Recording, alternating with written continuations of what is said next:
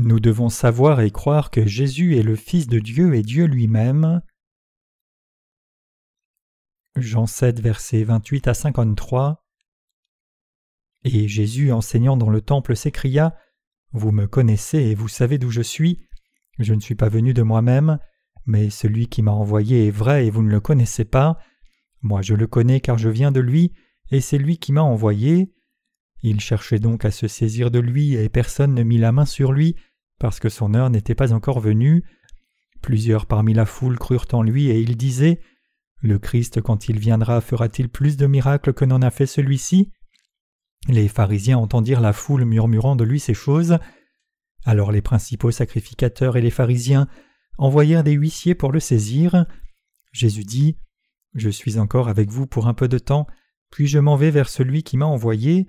Vous me chercherez, vous ne me trouverez pas et vous ne pouvez venir où je serai. Sur quoi les Juifs dirent entre eux Où ira-t-il que nous ne le trouvions pas? Ira-t-il parmi ceux qui sont dispersés chez les Grecs et enseignera-t-il les Grecs? Que signifie cette parole qu'il a dite? Vous me chercherez, vous ne me trouverez pas, et vous ne pouvez venir où je serai Le dernier jour, le grand jour de la fête, Jésus se tenant debout s'écria Si quelqu'un a soif, qu'il vienne à moi et qu'il boive. Celui qui croit en moi, des fleuves d'eau vive couleront de son sein, comme dit l'Écriture. Il dit cela de l'Esprit que devaient recevoir ceux qui croiraient en lui, car l'Esprit n'était pas encore parce que Jésus n'avait pas encore été glorifié. Des gens de la fouille ayant entendu ces paroles disaient Celui-ci est vraiment le prophète. D'autres disaient C'est le Christ. Et d'autres disaient Est-ce bien de la Galilée que doit venir le Christ? L'Écriture ne dit-elle pas que c'est de la postérité de David et du village de Bethléem où était David que le Christ doit venir? Il eut donc à cause de lui division parmi la foule. Quelques-uns d'entre eux voulaient le saisir, mais personne ne mit la main sur lui. Ainsi les huissiers retournèrent vers les principaux sacrificateurs et les pharisiens, et ceux-ci leur dirent Pourquoi ne l'avez-vous pas amené? Les huissiers répondirent Jamais homme n'a parlé comme cet homme. Les pharisiens leur répliquèrent Est-ce que vous aussi vous avez été séduits Y a-t-il quelqu'un des chefs ou des pharisiens qui ait cru en lui? Mais cette foule qui ne connaît pas la loi, ce sont des maudits. Nicodème qui était venu de nuit vers Jésus et qui était l'un d'entre eux leur dit Notre loi condamne-t-elle un homme avant qu'on entende et qu'on sache ce qu'il a fait? Ils lui répondirent Es-tu aussi galiléen? Examine et tu verras que la Galilée il ne sort point de prophète. Et chacun s'en retourna dans sa maison. Bonsoir, c'est bon de vous voir. C'est vraiment bon de manger beaucoup de bonne nourriture et de rencontrer les serviteurs de Dieu et les ouvriers de l'Église du pays entier. Voici le passage des Écritures d'aujourd'hui.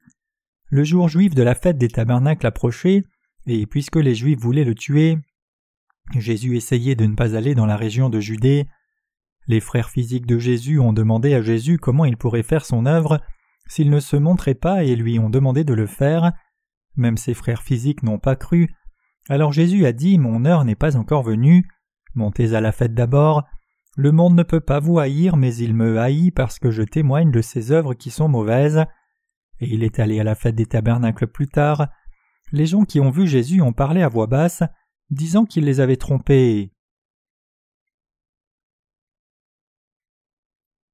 Jésus nous a enseigné sa mission pour ses brebis. La fête des tabernacles vers octobre et comme Thanksgiving de nos jours. Pendant ce temps, pendant une semaine, ils se rappelaient que Dieu les avait délivrés de l'Égypte et leur avait donné un grain abondant, et ils espéraient plus de bénédictions en restant dans des tentes. Quand la fête des tabernacles des Juifs approchait, Jésus est allé dans le temple à Jérusalem. Les Juifs étaient étonnés quand il enseignait les gens. Ils chuchotaient sur le fait que c'était Jésus qui n'avait jamais appris les lettres en hébreu et les connaissait, et comme c'était étrange qu'il enseigne les gens en lisant la loi.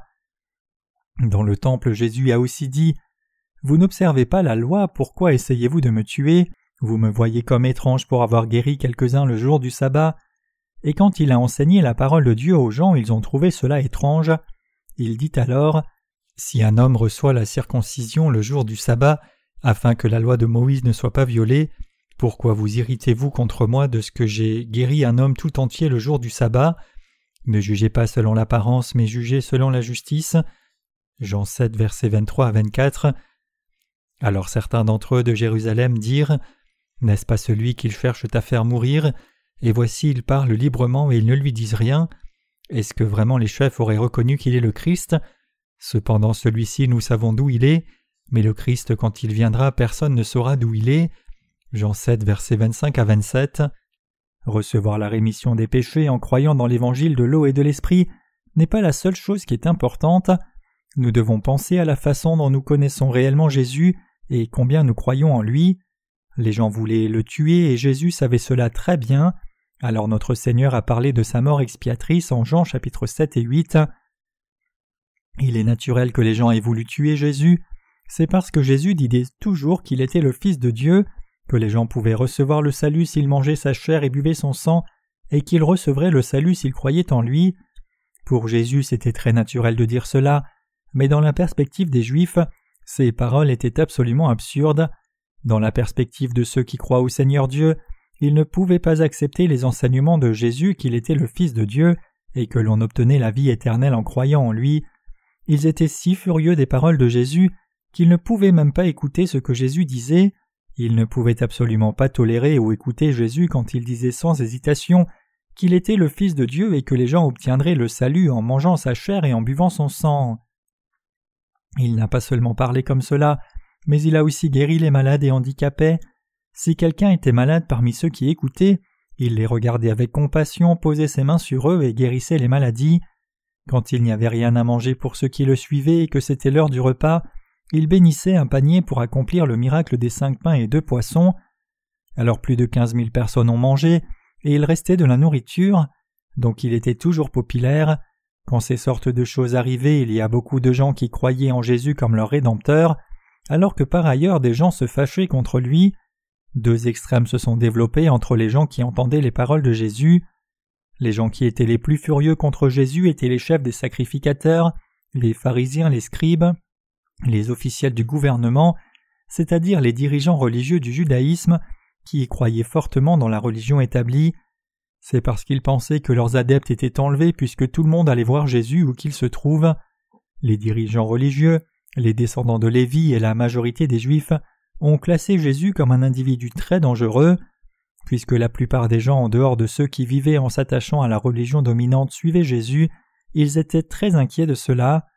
Particulièrement, les chefs des sacrificateurs et les scribes officiels du gouvernement considéraient Jésus comme fauteur de troubles politiques. Ils s'inquiétaient que si beaucoup de gens suivaient Jésus, il incite les gens à se révolter contre les Romains et fassent des manifestations. Ils pensaient que c'était un grand problème si Jésus était une personne qui pouvait devenir un dirigeant et une personne qui puisse s'opposer aux Romains. Jésus était doux et bon, donc il ne semblait pas qu'il ait été une personne qui ait provoqué un coup d'État, mais puisqu'il y avait beaucoup de gens qui le suivaient, c'est devenu un grand problème, donc il y a des groupes qui voulaient l'attraper et le tuer partout où il allait. Avant que Jésus ne soit cloué à la croix, la personne qui a fait le dernier verdict sur lui auprès du gouverneur Pilate était le souverain sacrificateur. Il a dit Il convient qu'un homme meure pour que son peuple vive. Il a alors fait ce verdict pour tuer Jésus en disant Si nous ne nous chargeons pas de Jésus, ce peuple sera détruit. Que ce soit dans le passé ou le présent, les représentants de la religion sont des gens qui sont loyaux à la nation. Ce n'est pas qu'ils vivent pour le Dieu auquel ils croient, ce sont des gens qui travaillent pour la nation à travers la religion créée par les hommes. Quand les chefs des sacrificateurs ont pris la décision de tuer Jésus, tout a avancé rapidement.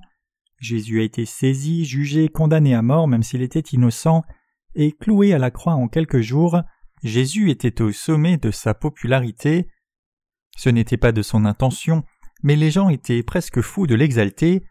Jésus, qui n'était même pas allé à l'école, est allé au temple et a enseigné les gens spirituellement. Puisqu'il avait beaucoup de popularité parmi les gens, Jésus ne pouvait qu'être haï par les dirigeants religieux. Si Jésus avait de la popularité dans le temple, les chefs des sacrificateurs n'avaient pas d'endroit où se tenir.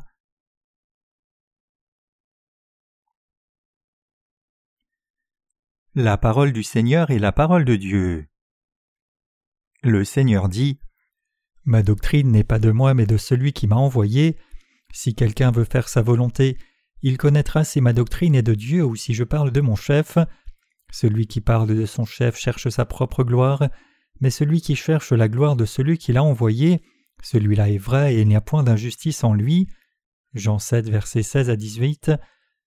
Il est aussi écrit Et Jésus, enseignant dans le temple, s'écria Vous me connaissez et vous savez d'où je suis. Je ne suis pas venu de moi-même, mais celui qui m'a envoyé est vrai et vous ne le connaissez pas. Moi je le connais car je viens de lui, et c'est lui qui m'a envoyé. Il cherchait donc à se saisir de lui et personne ne mit la main sur lui, parce que son heure n'était pas encore venue. Plusieurs parmi la foule crurent en lui et ils disaient Le Christ, quand il viendra, fera-t-il de plus grands miracles que n'en a fait celui-ci? Les pharisiens entendirent la foule murmurant de lui ces choses. Alors les principaux sacrificateurs et les pharisiens envoyèrent des huissiers pour le saisir. Jésus dit Je suis encore avec vous pour un peu de temps, puis je m'en vais vers celui qui m'a envoyé. Vous me chercherez, vous ne me trouverez pas, et vous ne pouvez venir où je serai. Sur quoi les Juifs dirent entre eux Où ira-t-il que nous ne le trouvions pas? Ira-t-il parmi ceux qui sont dispersés chez les Grecs et enseignera-t-il les Grecs? Que signifie cette parole qu'il a dite? Vous me chercherez, vous ne me trouverez pas, et vous ne pouvez venir où je serai Jean 7, versets 28 à 36. C'était le dernier jour de la fête des tabernacles. Ce jour-là, Jésus est allé au temple une fois encore, il est écrit Le dernier jour, le grand jour de la fête, Jésus se tenant debout s'écria Si quelqu'un a soif, qu'il vienne à moi et qu'il boive. Celui qui croit en moi, des fleuves d'eau vive couleront de son sein, comme dit l'Écriture. Il dit cela de l'Esprit que devaient recevoir ceux qui croiraient en lui, car l'Esprit n'était pas encore parce que Jésus n'avait pas encore été glorifié. Jean 7, versets 37 à 39. Si quelqu'un a soif, qu'il vienne à moi et boive. Le Seigneur a dit que quiconque croit en lui et a soif vienne à lui et boive. Tout comme le dit l'Écriture, les gens qui croient en Jésus ont alors des fleuves d'eau vive qui coulent de leur cœur. Jésus a crié ainsi le dernier jour de la fête. Il a aussi crié Je ne suis pas venu de moi-même, mais celui qui m'a envoyé est vrai et vous ne le connaissez pas. Moi je le connais car je viens de lui, et c'est lui qui m'a envoyé. Jésus a parlé fortement pour dire aux gens qu'il était le Fils de Dieu le Père et qu'il était venu sur la terre parce que Dieu le Père l'a envoyé. Mais les Juifs pensaient seulement à Jésus dans un sens physique puisqu'il venait de Nazareth. Puisqu'il a vécu en Galilée en certain temps avant de faire sa mission, les Juifs demandaient Peut-il venir quelque chose de bon de Nazareth en Galilée et ignorer Jésus? Donc Jésus dit Vous ne me connaissez pas, Jésus continuait à parler de lui à tel point qu'on pouvait penser qu'il se défendait lui-même. Il y a celui qui m'a envoyé, je suis venu parce qu'il m'a envoyé. Si vous pensez que ce que je dis est vrai, écoutez-moi, alors vous saurez si je cherche ma propre gloire ou sa gloire. Quand Jésus dit Vous me chercherez, vous ne me trouverez pas, et vous ne pouvez venir où je serai, les Juifs se sont mépris et ont demandé A-t-il l'intention d'aller en dispersion parmi les Grecs et d'enseigner les Grecs? Veut-il dire que nous ne pourrons plus le rencontrer parce qu'il vivra là-bas et se séparera des Juifs? Mais puisque les Juifs qui entendaient cela continuaient d'être ignorants à son sujet, Jésus dit la même chose en Jean 8 après la fête des tabernacles. En Jean 8, le Seigneur parle fermement Là où je vais, vous ne pouvez pas venir, plutôt vous allez mourir dans vos péchés. La chose frustrante était que les Juifs ne comprenaient pas ces paroles du tout. Le point du passage des Écritures d'aujourd'hui est la question de comment nous devons croire au Seigneur. En d'autres termes, le point est la question de la façon dont nous devons croire au Seigneur pour que de l'eau vive coule dans nos cœurs. Si quelqu'un a soif, qu'il vienne à moi et qu'il boive. Celui qui croit en moi, des fleuves d'eau vive couleront de son sein, comme dit l'Écriture.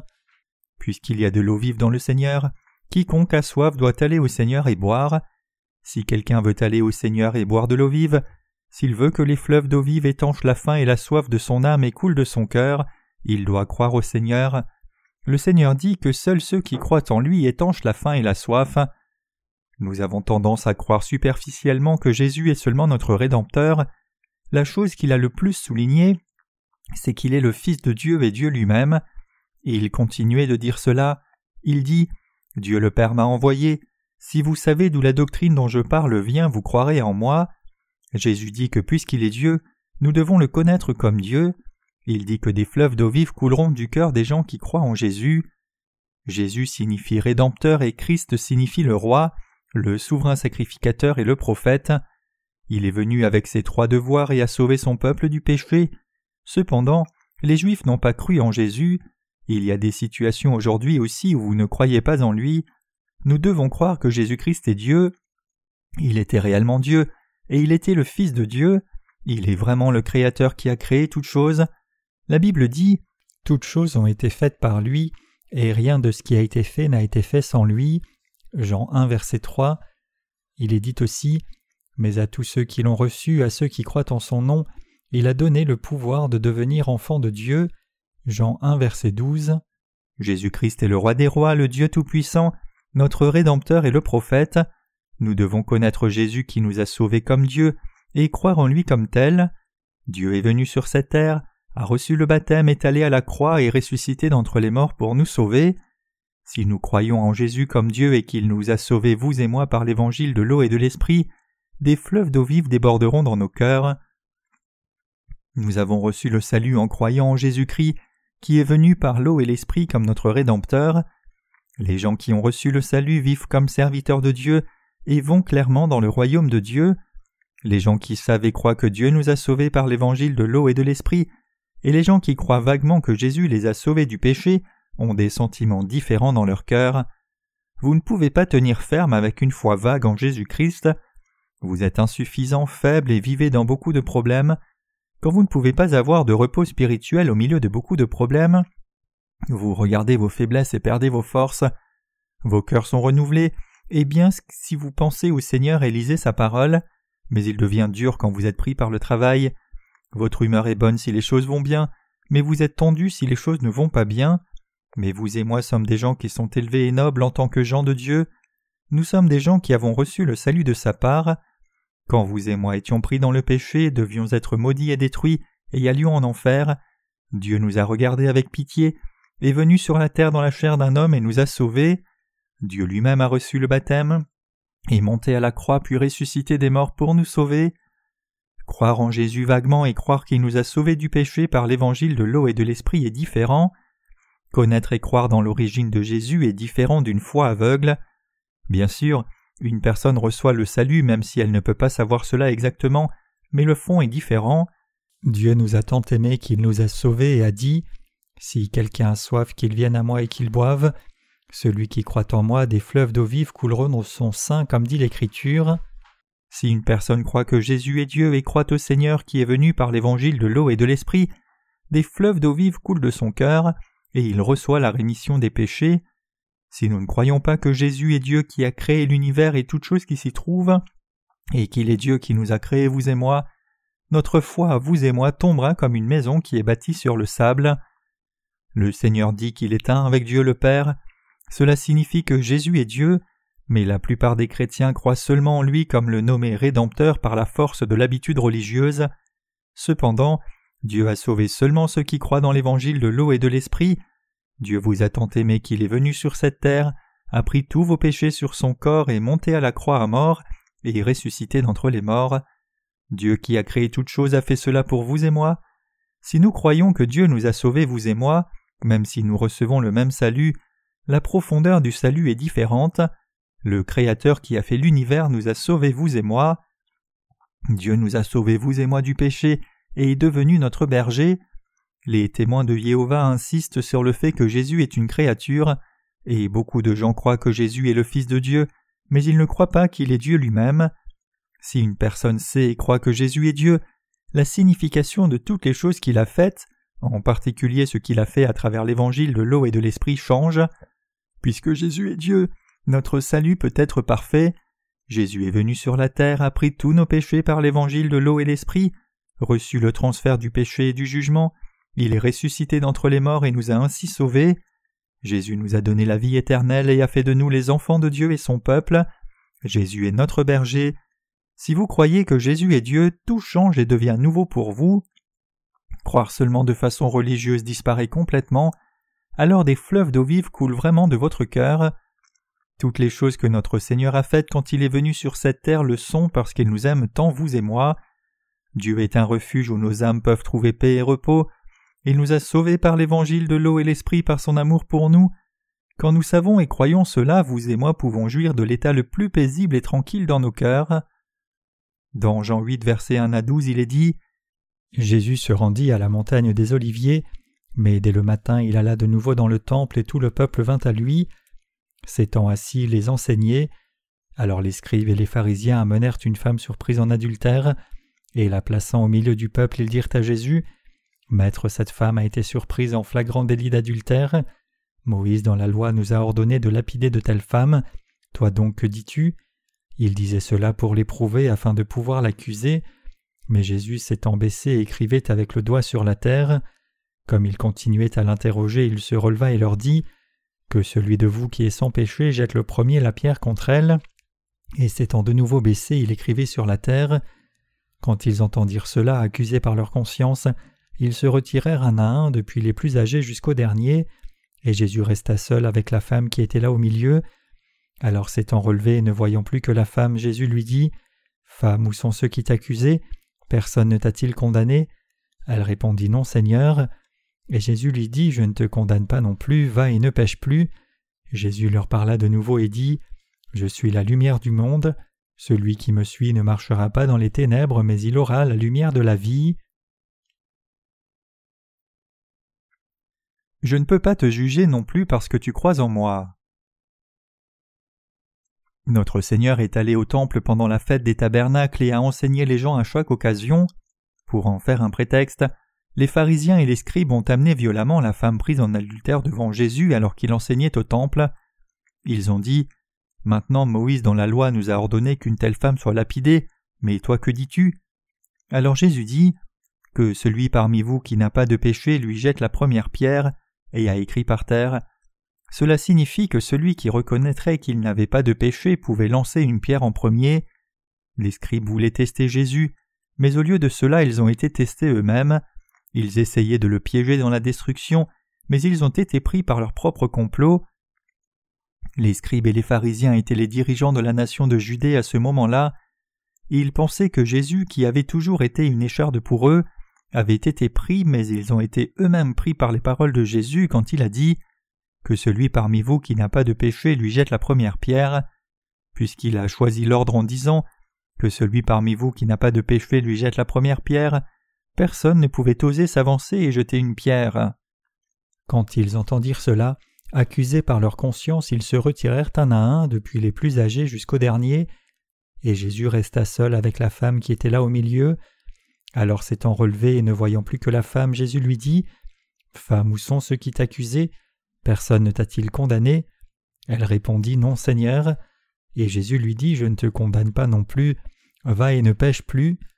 Jésus leur parla de nouveau et dit Je suis la lumière du monde. Celui qui me suit ne marchera pas dans les ténèbres, mais il aura la lumière de la vie. Ces paroles nous disent aussi que Jésus est Dieu. Jésus dit à cette femme Aucun homme ne te condamne, moi non plus je ne te condamne pas, va et ne pêche plus. Jésus n'a pas dit que la femme avait du péché, mais lui a dit d'aller et de ne plus en commettre. Quand Jésus dit Je ne te condamne pas non plus, cela signifiait qu'il avait éliminé les péchés de cette femme. Par la suite, le Seigneur a dit Je suis la lumière du monde. Celui qui me suit ne marchera pas dans les ténèbres, mais il aura la lumière de la vie. Jean 8, verset 12. Le Seigneur est la lumière du monde, et quiconque le suit ne marchera pas dans les ténèbres, mais aura la lumière de la vie. Le Seigneur est la lumière du monde. Puisque Jésus est Dieu, il est venu pour sauver son peuple du péché, puisqu'il a revêtu la chair d'un homme pour un peu de temps pour obéir à la volonté de Dieu le Père, puis est venu sauver toute l'immunité de tous les péchés, il a dit je suis la lumière du monde. Celui qui me suit ne marchera pas dans les ténèbres, mais il aura la lumière de la vie. Jean 8, verset 12. Nous devons croire en Jésus comme le Rédempteur et comme Dieu. Une personne qui croit que Jésus-Christ le Rédempteur nous a sauvés par l'évangile de l'eau et de l'esprit reçoit la vie éternelle et a la lumière de la vie. Même si nous sommes insuffisants et faibles, une personne qui croit en Dieu qui a dit Fils, tes péchés te sont pardonnés a la lumière de la vie c'est parce qu'il est parfait et éternel. Par notre foi en Jésus-Christ, il nous sauve par l'évangile de l'eau et de l'esprit, devient notre berger et nous donne la vie éternelle. Puisque nous croyons en lui, vous et moi recevons complètement le salut éternel et avons la lumière de la vie. Je prêche souvent que Jésus est Dieu, mais les gens croient en lui seulement comme le Fils de Dieu. Mais notre Seigneur a dit Celui qui croit en moi, des fleuves d'eau vive couleront de son sein, comme dit l'Écriture. Il dit aussi si quelqu'un a soif, qu'il vienne à moi et boive. Puisqu'il est Dieu, il nous donne à vous et moi les bénédictions de la rémission des péchés et la vie éternelle, devient notre berger et a dit ses paroles. Même si vous et moi sommes insuffisants, le Seigneur nous a donné la lumière de la vie pour que nous puissions continuer à faire l'œuvre de Dieu. L'apôtre Paul a dit Je cours vers le but pour remporter le prix de la vocation céleste de Dieu en Jésus-Christ. Philippiens 3, verset 14. Puisque le Dieu éternel est devenu la lumière de la vie et a brillé sur nous, notre foi ne changera jamais, et des fleuves d'eau vive couleront du cœur des gens qui croient en Jésus comme Dieu. La soif dans leur cœur disparaîtra, et ils ne ressentent ni faim ni soif. Toutes ces choses ont été faites parce qu'il nous a aimés, vous et moi. Car Dieu a tant aimé le monde qu'il a donné son Fils unique, afin que quiconque croit en lui ne périsse pas, mais qu'il ait la vie éternelle. Jean 3, verset 16. Puisque Jésus-Christ qui a été envoyé par Dieu le Père nous a aimés et il est Dieu, ceux qui croient en lui en tant que Dieu et Rédempteur qui nous a sauvés par l'évangile de l'eau et de l'esprit reçoivent les bénédictions de la rémission des péchés. Vous et moi avons reçu cette bénédiction. Puisque Dieu nous a aimés vous et moi, nos cœurs sont tranquilles et heureux. Puisque nous pouvons garder notre position, nous pouvons nous permettre de faire attention aux autres. Tous les gens du monde n'ont pas été en mesure de recevoir la rémission des péchés. Ces gens ne peuvent pas s'inquiéter de ce qui arrive aux autres. Cette bénédiction vient dans le cœur de vous et moi qui connaissons et croyons correctement que Jésus-Christ qui nous a sauvés est Dieu. Nous avons reçu les bénédictions de Jésus-Christ et rendons grâce à Dieu qui nous a donné ces bénédictions. Si Jésus n'était pas Dieu, il n'aurait pas pu dire que celui qui n'a pas de péché parmi vous lui jette la première pierre. Jésus a dit à la femme qui avait été prise en adultère qu'elle n'avait pas de péché.